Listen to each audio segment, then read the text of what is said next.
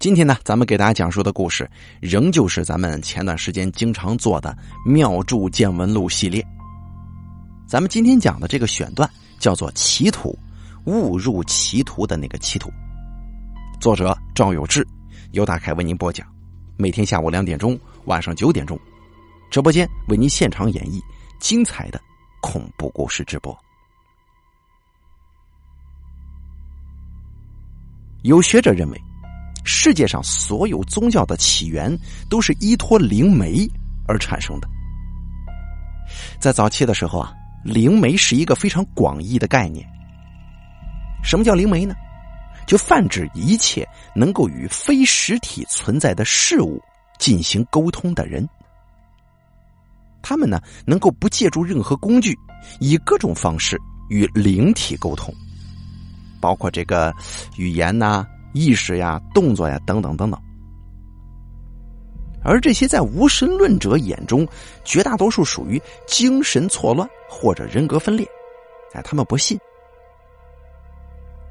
接触许多灵媒之后啊，大家会有这样一种感受：这绝大多数灵媒并非是通过后天的训练而学习了这个本事，而是天生呢就有某种能力。或者说是在一些未知的契机之下获得的这种能力，灵媒们也可以通过自身的能力来引导普通人借助工具与灵体进行沟通。没有人能够证明究竟是灵体确实存在，还是少数精神有问题的人产生了错觉。但是，许多灵媒能够得知其他人不可能得知的消息。你比方说，有一些被人遗忘在角落里的财或者物，已经看不出特征的坟墓等等等等，这就使得呀部分人相信这个世界上存在着灵体，具有超自然力量。许多灵媒本身随着年纪的增长，就渐渐的分不清现实与幻想，成为了真正的精神错乱，跟人格分裂。在清朝末年。长沙依靠湘江、浏阳河、捞刀河的水利之便，北可通武汉，南至两广，东边、西边亦可以经由武汉船行上海，或者说是逆流而上去宜昌。虽然比不得武汉有水势地利那般兴旺，但却也是数一数二的内陆大港。沿湘江二十八处码头昼夜不停的呃交卸着南来北往的货物。极大的促进了长沙的经济繁荣。东西方文化的差异冲击到了这个原本闭塞的城市，使得这个官宦富商的子弟们兴起了一阵子的这个留洋的热潮。只是留洋的费用太大呀，这老百姓无力承担。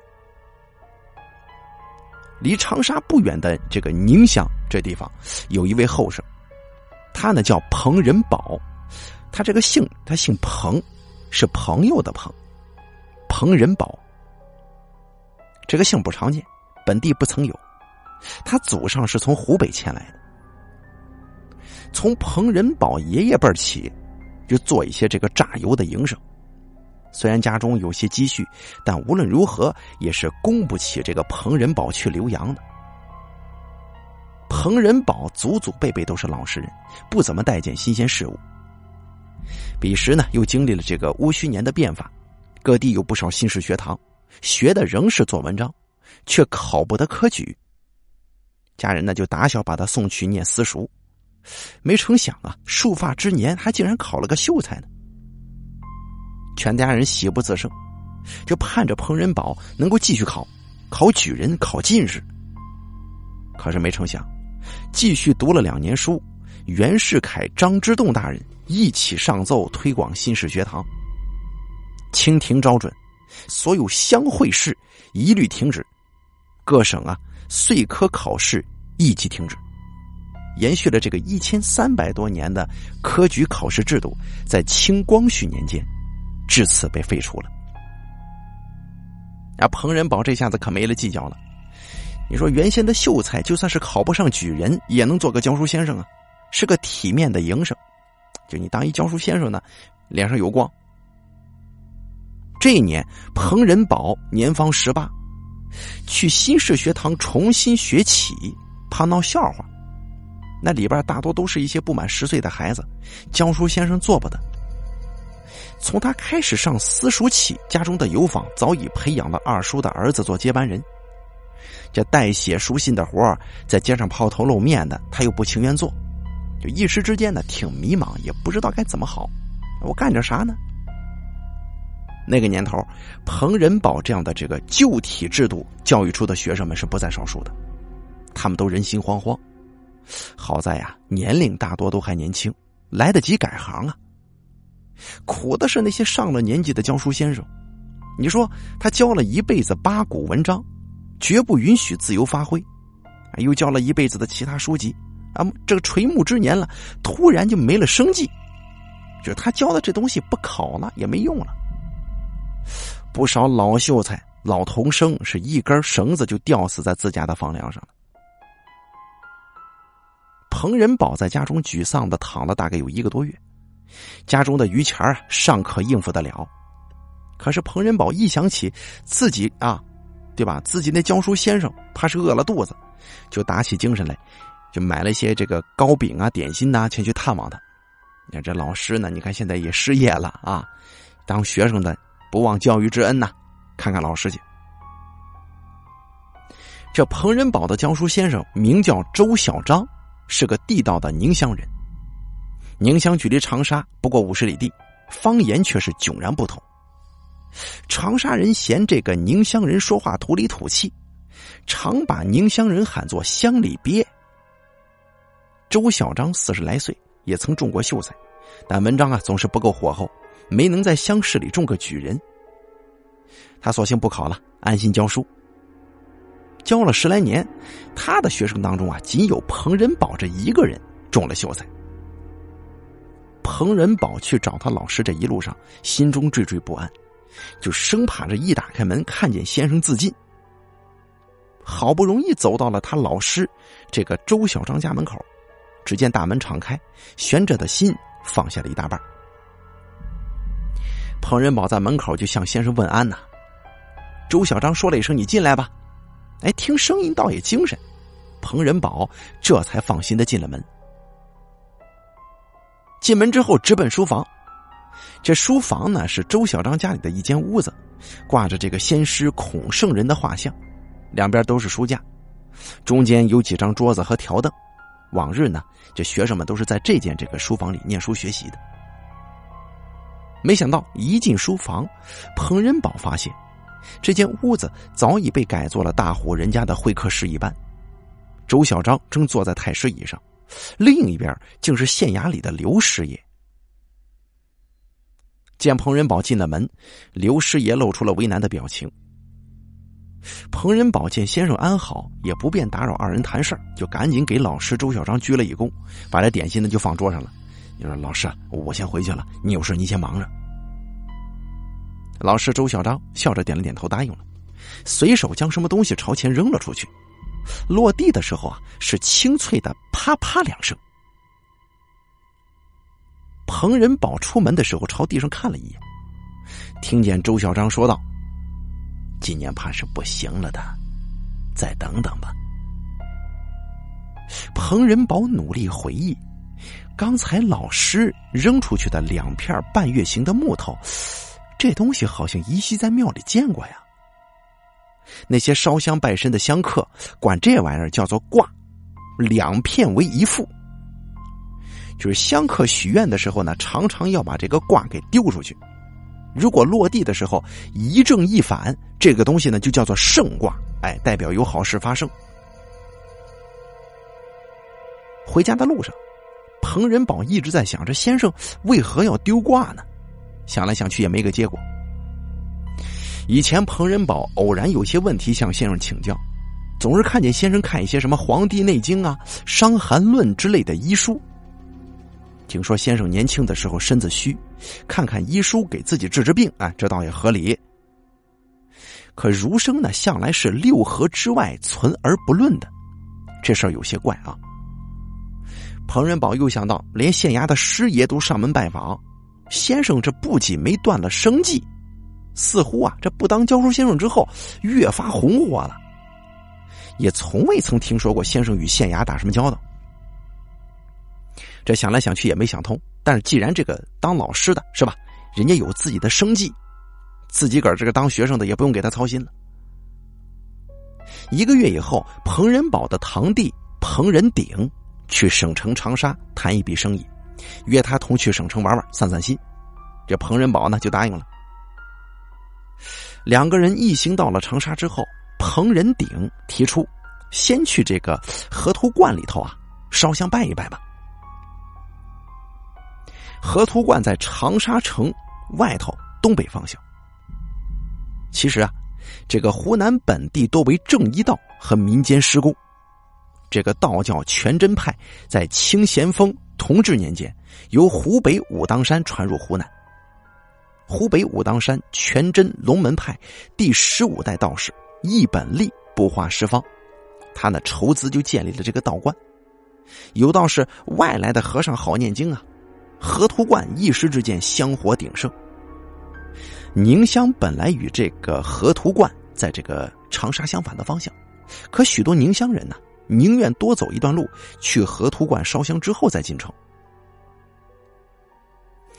这两个人玩着玩着就到了这个河图观，各自请了这个香烛纸钱去烧。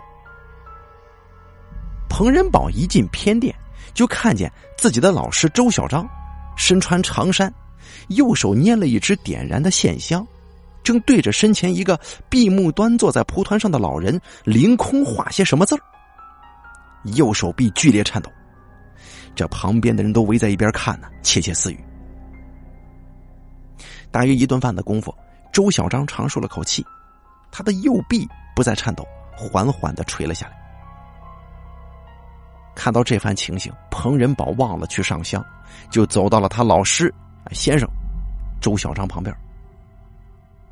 这个时候啊，周小张也看见彭仁宝了，师徒俩就瞪了眼了，就问：“你怎么在这边了？”互相问了一句。彭仁宝扬了扬手里的香烛，就说：“呃，先生，我是来上香的。”周小张微笑着说：“啊，我过来办点事之前闭眼端坐在这个蒲团上的老人睁开眼睛，站起了身子，左右扭了扭，就说。哎呀，先生，真是好多了，多谢多谢。彭仁宝就好奇的问：“先生，您刚才可是在纠治这个老人家吗？”老师，这个周小张摆了摆手说：“啊，这个不是这么回事啊，他呀犯傻了，这个不叫纠。湖南古为楚地，巫风浓厚，就是这个巫术之风啊比较兴盛。”这个犯煞的事儿呢，妇孺皆知。这富贵人家若是有人生了病，通常会把大夫和法师一起请到家中，就是一边开药，就一边连带着做了法事了。尤其是小孩子，如果是生病发烧啊，夜哭不止，家人呢都会先请法师来啊，来家中为孩子收经。如果治不好，才会去请大夫。在湖南地区啊。一切因为灵体导致的疾病、痛苦、厄运，都可以称之为犯煞。彭仁宝好奇的问：“呃，学生我不知道先生还会治煞呢，先生您可曾学过施工啊？”这先生周小章就说了：“我没学过。”彭仁鼎刚刚上好香，来这个侧殿找彭仁宝，催他快走，不然天色晚了，生意就耽误了。彭仁宝只好把香烛放在神案上，向先生周小章辞别，带着满腹的疑问进城了。当日，彭仁鼎与长沙城的商号谈生意，彭仁宝在一旁心不在焉的思索先生的事儿。回到家中的时候，天色已晚，彭仁宝心中困惑了一整夜。天色刚亮，就迫不及待的去周小章先生家中，想问个明白。意思就是，你看，这教我读书的先生怎么会看这个呢？彭仁宝到了老师那儿之后呢，就先问了个安，来到了书房，见先生正盘腿坐在地上抽旱烟，背对着门口，他身前站着一个后生，大约有十六七岁，穿着这个蓝色锦缎长衫，满脸的稚嫩，却十分恭敬的弓着腰。想来这个人呢，一看穿着打扮，人就是富家子弟呀。你看这富家子弟，对吧？对先生都是如此恭敬。两个人都没说话，只能听见周小张吧嗒吧嗒的抽着旱烟，嘴里时不时的吐出阵阵白色的烟雾。彭仁宝不敢打扰，轻步走到周小张侧面。只见先生闭着眼，神态十分悠闲，右手握着烟杆递到嘴边，左手放在膝盖上，脑袋不停的朝左右扭来扭去。要不是看他闭着眼，准以为啊他是丢了什么重要的物件，正在四处搜寻呢。过了大约有一顿饭的功夫，周小张开口了，他闭着眼睛问：“你家后面？”可有个，嗯。周小张把烟杆握在手里，用大拇指夹住，两手做平展状，一高一低，左右分开。握着烟杆的右手抖了抖，说：“这是你家。”然后又抖了抖，左手就说：“这是你家后面。”只见那个年轻后生赶忙回答：“ 对对，是这样的。”我家原先呢就建在这个小山上，可谁知啊，小山现在已经看不出形状了，唯独房子后面有个坡。年轻后生的口音一听，就是从省城长沙来的，这让彭仁宝就更摸不着头脑了。这这这自己老师到底从哪儿结交这么多人呢？周小张就说了：“你外公有个兄弟。”年纪轻轻的就过世了，对吧？这年轻后生眼睛睁得很大，说道：“哎，正是，正是。但此事外人知其极少。呃，我外公的哥哥年轻的时候就跟着曾大人外出打仗，行军的时候啊，夜里长毛子来袭，没注意就被掳了去，死在长毛子手里了。这曾大人呢，就是指清末的名臣曾国藩。”清末农民起义、太平天国运动当中的太平军，没有按照清朝的习俗留辫子，而是披头散发，所以被人称之为长毛。周小张睁开眼睛就说：“哟，没给这死者立碑吗？”年轻后生说：“兴许是没有吧，我随家中长辈去扫墓，反正从来没见过。”朱小张又闭上了眼，继续左右扭头。不多时，睁开了眼就说了：“没什么其他的问题，啊，就是啊，给他立个碑，请法师做场法事，让你家母亲去拜祭一下，很快就好了。记得每年清明、中元、春节都得去祭拜，知道了吗？”啊，好，好。年轻后生听完之后大喜，忙给周小张鞠了一躬，说道：“谢谢先生。”又从长衫的里兜摸出一个红色绸布小包袱，放在手上，一层层的揭开。彭仁宝看到是一枚金戒指，然后呢，这个年轻后生把这红布盖上，包了包，双手递给了周小张。周小张也没推辞。轻描淡写的接了过来，随手放在身旁的太师椅上，笑着点了点头。这个年轻后生啊，就告辞走了。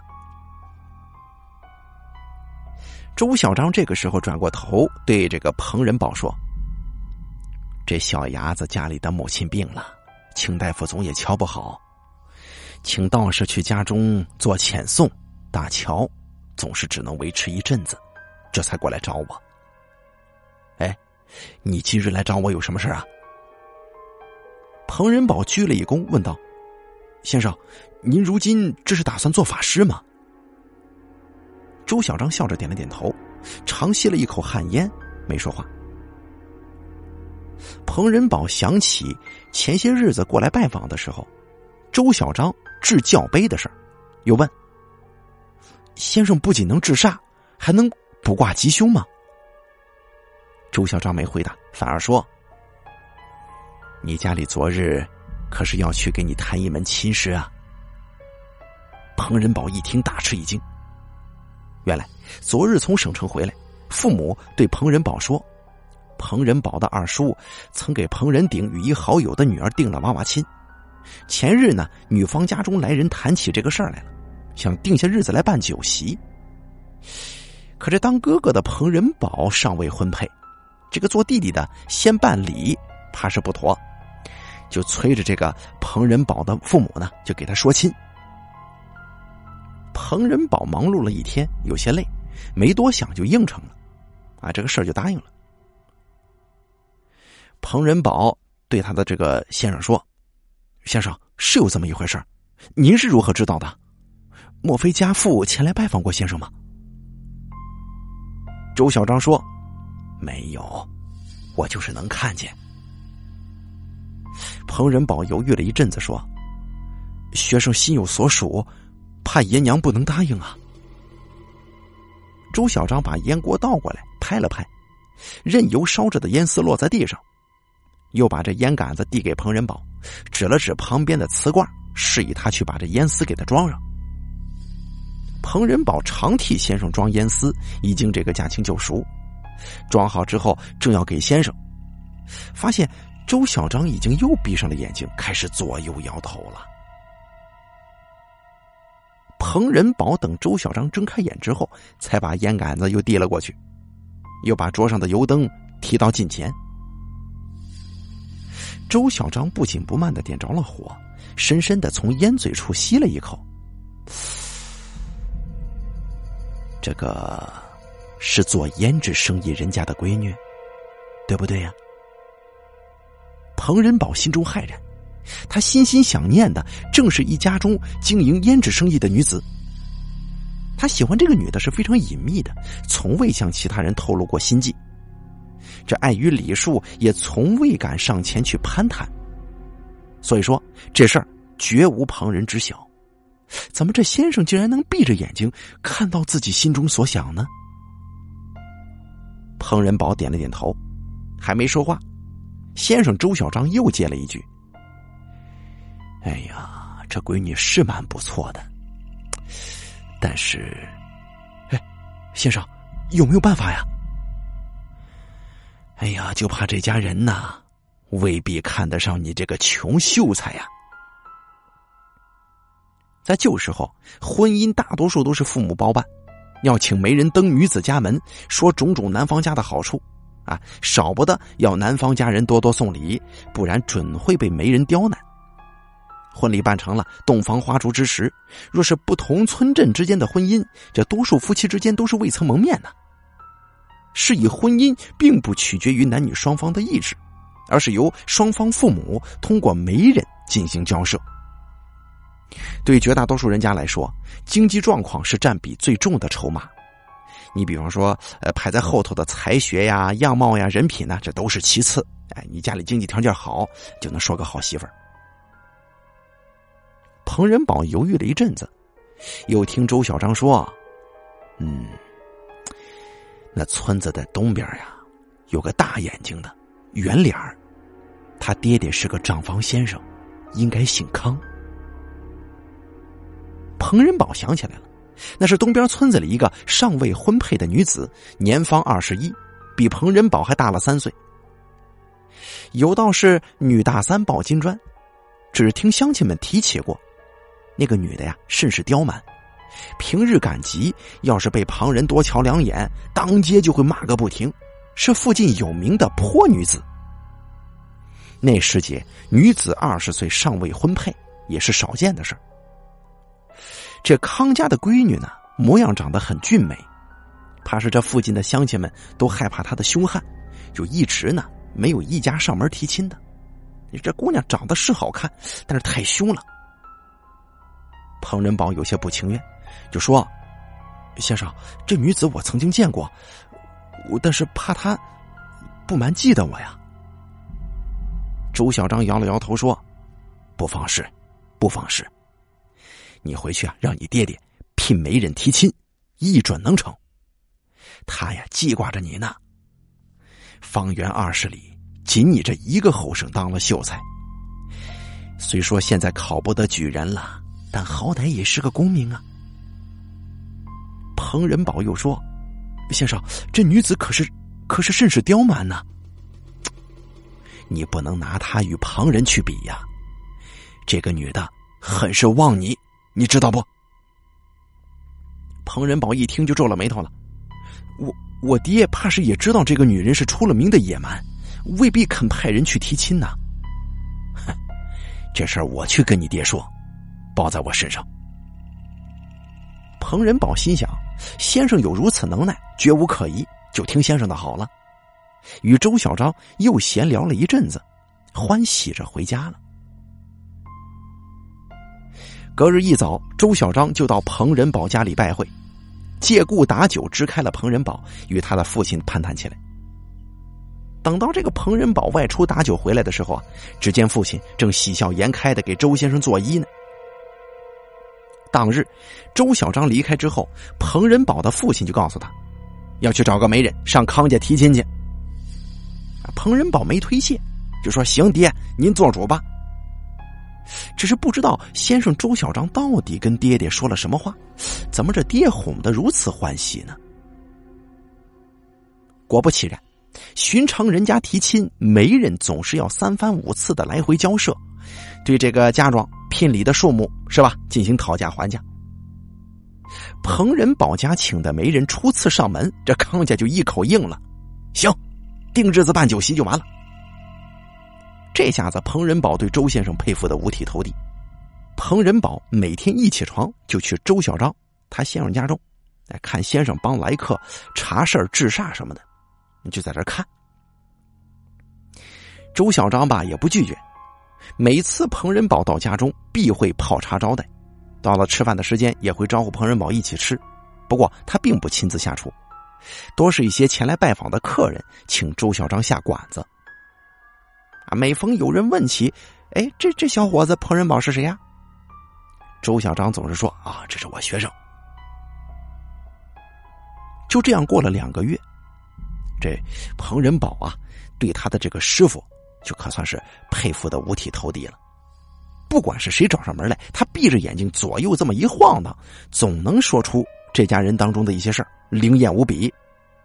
还有不少客人是专门从省城前来拜访的。但是呢，却从来不见呃，这个先生跟其他的师公一般，你说是呃开坛做法事什么的，并且这个先生家中也并没有什么神坛供奉。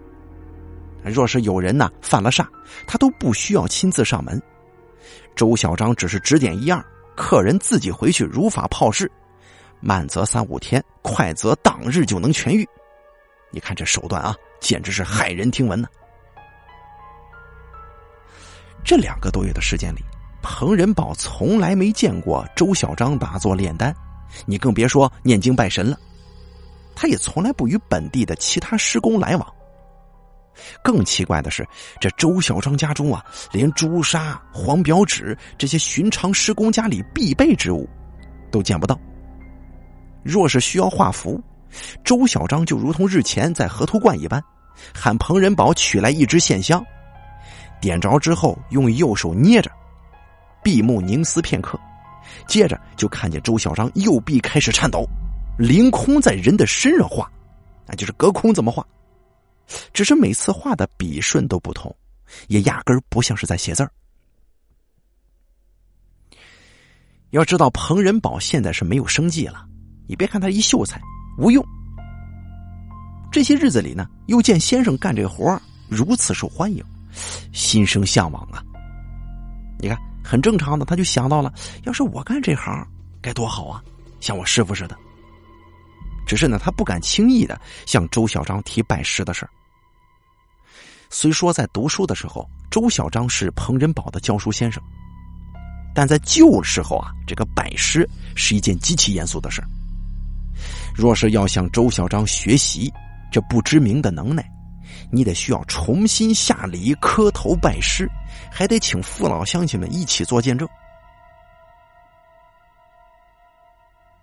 没过多久，哎，接亲的日子到了，彭仁宝家中大摆宴席，而这个先生周小章自然也在邀请的宾客之列，奉为上宾。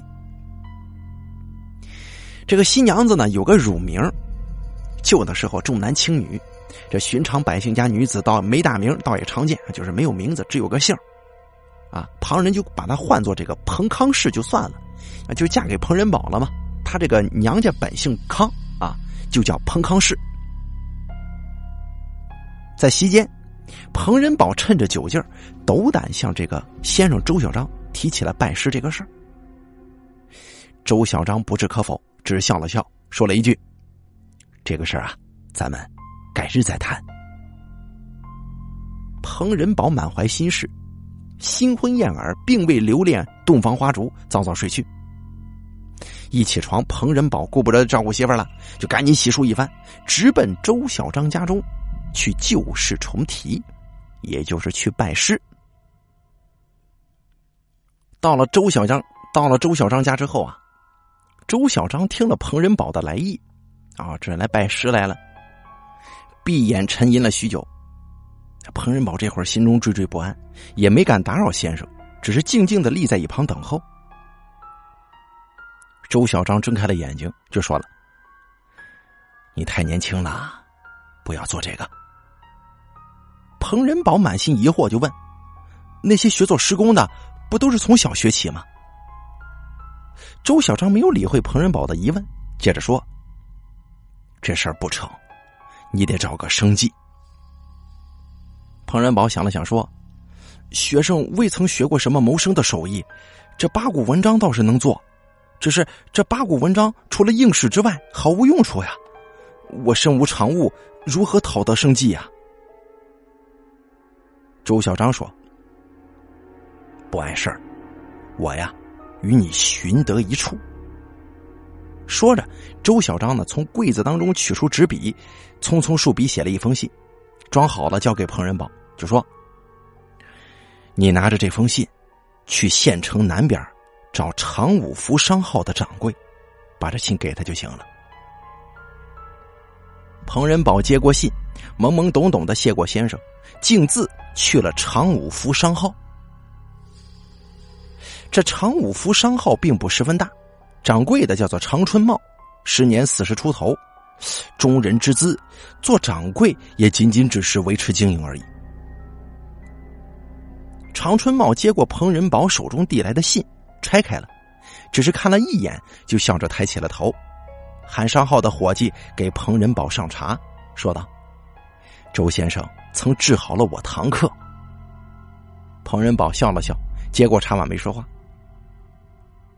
常春茂不一会儿就看完了信，说道：“周先生托我给你寻个生计，你呀就在我这儿做个学徒行吗？”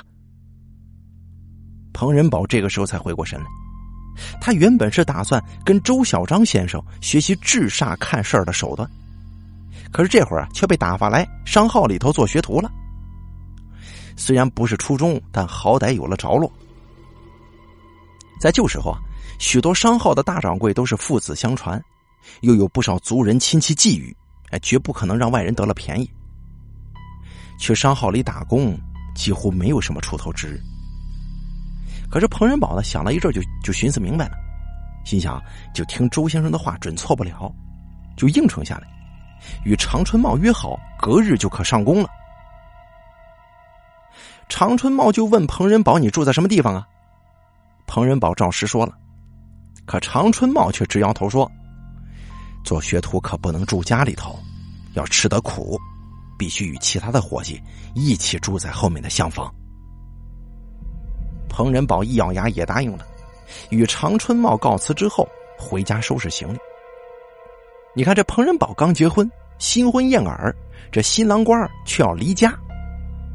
这彭康氏的刁蛮脾气发作起来，在家中哭嚎着大闹了一番。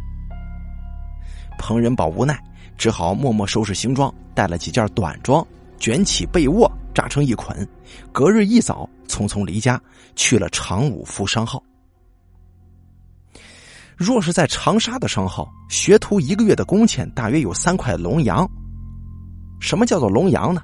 就是湖南省发行的银元，最初由湖南巡抚陈宝珍奏请试铸，然后呢，向英国订购造币设备与钢模，在省内大规模发行。正面印有光绪元宝中文以及满文字样，背面为龙的图案，多被称为龙洋。这常务福商号地处宁乡，规模很小，只能发得起每人每月一块龙洋，包吃包住。每月呢，可以哎请两天假回家探望一下。彭仁宝在常务福商号做工，整日里风来雨去，辗转湖南各地采办。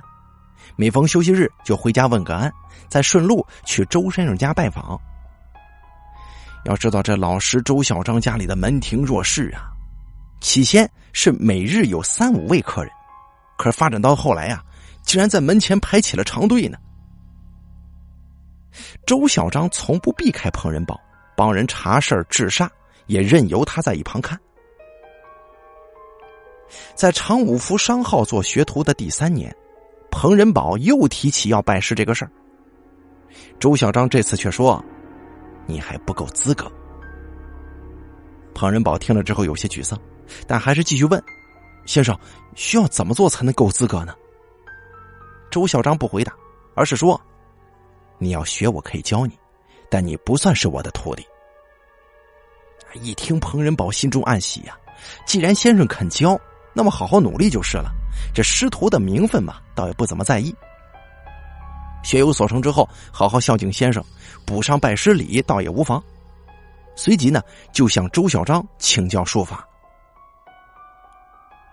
周小张去屋外打了一碗井水，放在桌上，对彭仁宝说：“你每日打坐，心中只想着这碗水。”啊？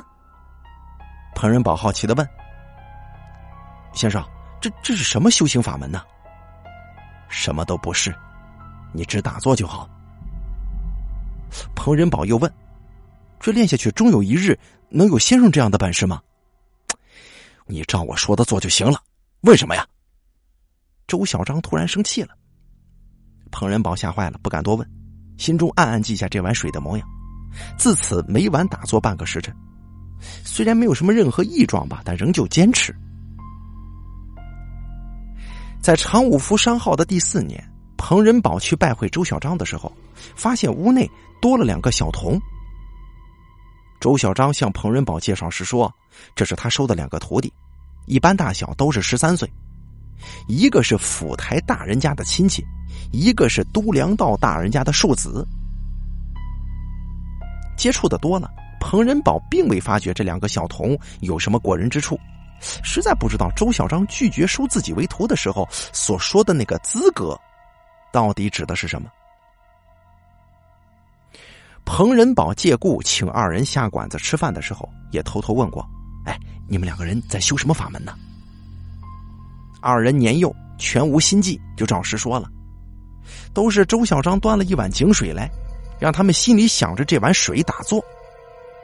只是练了许久，三个人都没有一点异常。”各自认为自己天赋努力不够，生怕别人超过了自己，先练出闭着眼睛看事儿的这个本领，就暗中加紧用功啊。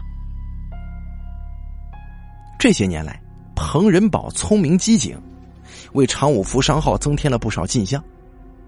他大胆的从湘潭进了槟榔来贩售，起先在宁乡没几个人愿意吃这玩意儿，可是后来呢，大家慢慢上了瘾。这贩卖槟榔竟然成了常五福商号的最大收入来源。彭仁宝的加入，使得常五福商号越发红火。掌柜的常春茂给他每个月的栗子钱，已经涨到了每月十元龙洋呢。这收入呢，可以说是能让生活过得不错了。彭仁宝家中却不尽如人意。原来，自打那个彭康氏嫁入彭家。整日在家这个吃斋念佛，起先要家里做素菜，婆婆吧心疼她这个儿媳妇儿，太瘦了，就买了一些肉呢、鸡蛋呢来给她做饭，竟然被她连锅一起摔了，大闹一番。自此啊，她每日自己出去买菜，另起炉灶做素斋，不与家人一起吃饭，仿佛就是一个在家中出家的尼姑，也不与家人说话，但凡说话就必是争吵。每次彭仁宝回家，都见到自己的妻子彭康氏跟父母大吵大闹，实在是不堪其扰。无奈之下，彭仁宝又去找这个周小章了。周小张听完之后，轻轻笑了笑，就说：“你呀，该另起一处宅子了。那个时节呢，不同于今日，即使成了婚、生了孩子的夫妇，也大多数跟父母同住，极少有另盖新房居住的。彭仁宝犹豫了一阵子，就说：“先生，这怎么使得呀？我平日住在商号里头，难得回家一趟。若是另起宅子，他一个人住在里头，活像个寡妇呀，少不得惹人笑话，闲话是非。哎，不妨事，我去找你们掌柜的。”让你住家里头。隔了几日，掌柜的长春茂果然把这个彭仁宝叫过来了，先是勉励了一番，表扬他这些年呢勤恳工作，为商号创下了不少业绩。接着呢就说，咱们商号啊生意越做越大了，打算在省城另开一家分号，由少东家，也就是长春茂的长子打理，让彭仁宝做管事。这个利钱呢，每月涨二十块。这每年过年呢，还会给做一身新衣裳。彭仁宝作为管事，可以在自己家里住，不必跟其他伙计挤这个大通铺了。哟，这彭仁宝听了之后，又是惊又是喜的，当即就打听了这个分号的位置，去省城长沙西边就近租了一间民房，又与父母商量，夫妻二人搬出去住。忙活了一阵子，新商号开张了。彭仁宝与彭康氏也住进了省城。短短半个月，彭康氏是个泼妇的传言，在整个西城都知道了。原来啊，彭康氏每日出门去采买东西，买菜啊，买什么东西的，极尽刁蛮之事啊，经常跟菜贩子、脚夫就吵起闹起来了。无非就是某家人的菜叶子蔫了，却不肯便宜，这脚夫跑得快了，这尘土飞扬。这种鸡毛蒜皮的小事儿，就是这种鸡毛蒜皮的小事儿，这个彭康氏啊，却能因此站在街边就骂，惹得整条街的人都过来看热闹。彭仁宝的爹娘到省城来看望，却被彭康氏给骂了回去。如此几回，彭康氏就大大出了名，附近的人都躲着他走。彭仁宝对此事头疼不已，又拿彭康氏毫无办法。每次劝慰几句，不想啊，都被彭康氏揪着耳朵到门口去骂。在此期间，彭仁宝去问过周小章几次，就说：“先生啊，这婆娘如此刁蛮任性，不知如何是好啊。”而周小章呢，总是避而不答。彭仁宝有苦难言，只得默默的撑着。不久之后，辛亥革命的旗帜插遍大江南北。转眼之间，大家还是各做各的事儿。民国了，对绝大多数老长沙人来说，除了剪去脑后的辫子，并没什么变化，只是普普通通的一个改朝换代而已。那常五福的少东家却要改良啊，学习什么呢？学习先进的管理经验。可是他呢，又从来没接触过西洋学说，只改了个不伦不类，宣布长沙分号不再与宁乡的常五福连号。长春茂从此也再无长沙分号的管理权，所有的伙计仍旧做着之前的工作，只是每个月的利钱呢减了一大半呢。正所谓屋漏偏逢连夜雨，改良这个政策实行了不过一个多月，少东家觉得彭仁宝做管事处处跟自己为难，索性还把彭仁宝给辞退了。彭仁宝去找长春茂说理。没想到常春茂却跟吃了枪药似的，不分青红皂白，把彭仁宝给骂了一顿。你看，工作没了。彭仁宝碰了一老大钉子，心中闷闷不乐，一副落魄的模样。回到家中，又见到彭康氏正在跟一个拉黄包车的车夫争吵，似乎是这个车夫从门前路过的时候多看了他几眼。彭仁宝长长的叹了口气，又转身离了家。奔着先生周小章那儿就去了。周小章听了彭仁宝的牢骚，只是不住的笑。彭仁宝是一筹莫展，这下子又断了生计，就问先生：“这该如何是好啊？”周小章从兜里掏出一扎纸钱来，说道：“你画道符。”啊！彭仁宝诧异的问：“这这我哪会画符啊？”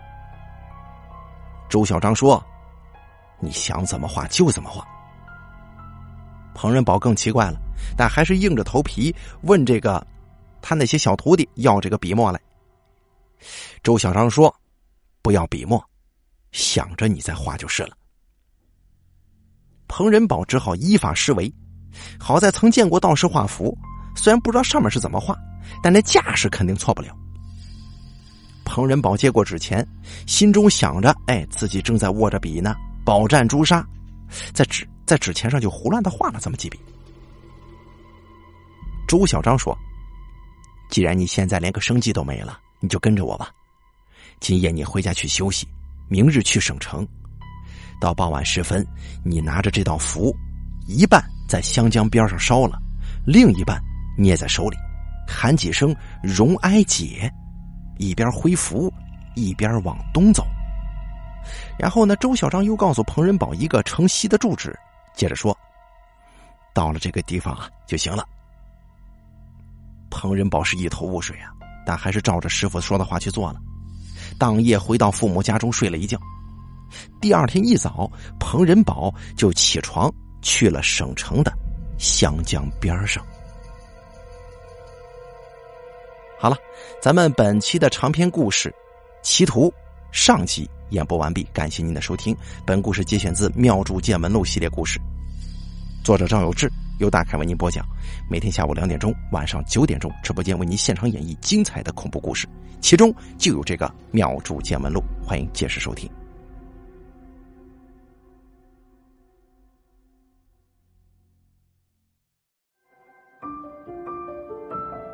本期故事演播完毕。想要了解大凯更多的精彩内容，敬请关注微信公众账号“大凯说”。感谢您的收听。